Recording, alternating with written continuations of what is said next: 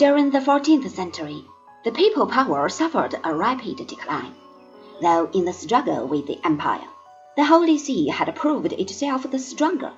It was no longer an easy matter for the Church to control Christians through holding the threat of excommunication constantly over their heads. Men were beginning to dare think about God for themselves.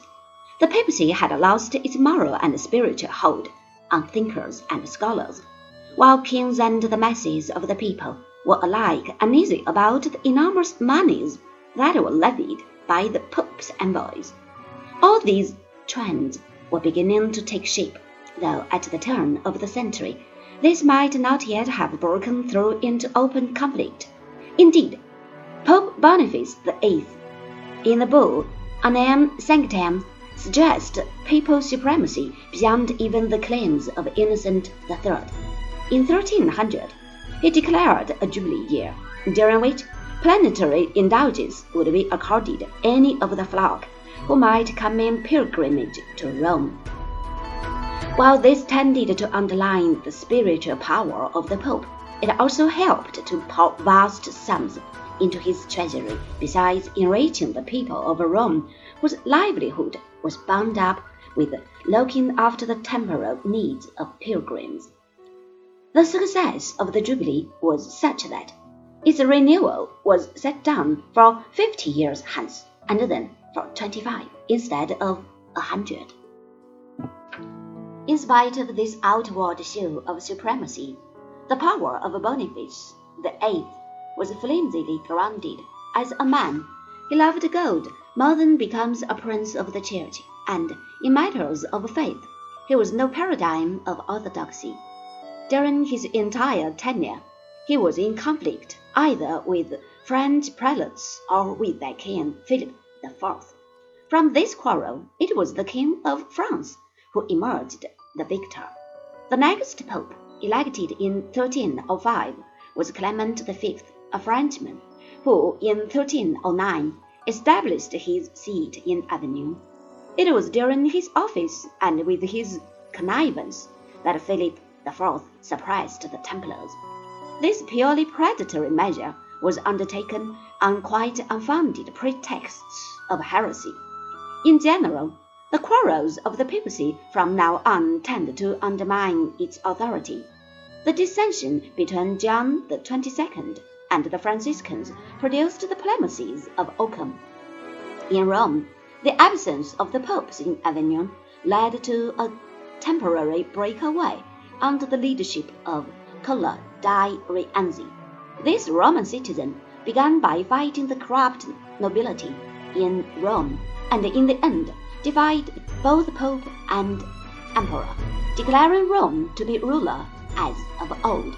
In 1352, Pope Clement VI succeeded in capturing Rienzi, who was not released until the Pope's death two years later. Rienzi returned to power in Rome but was killed by the populace some months later. Through its exile in France, the papacy lost much of its prestige. Gregory XI tried to remedy this drift by returning to Rome in 1377, but he died the following year, and his Italian successor, Urban VI, quarreled with the French cardinals, who elected Robert of Geneva as their pope.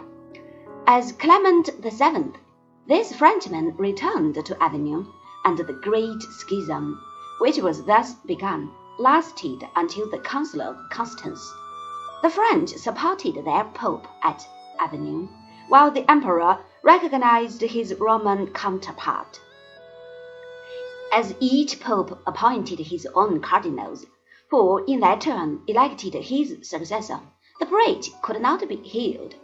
An attempt was made to break the deadlock by means of a council called at Pisa in 1409. The two existing popes were declared deposed and a new conciliar pope was elected.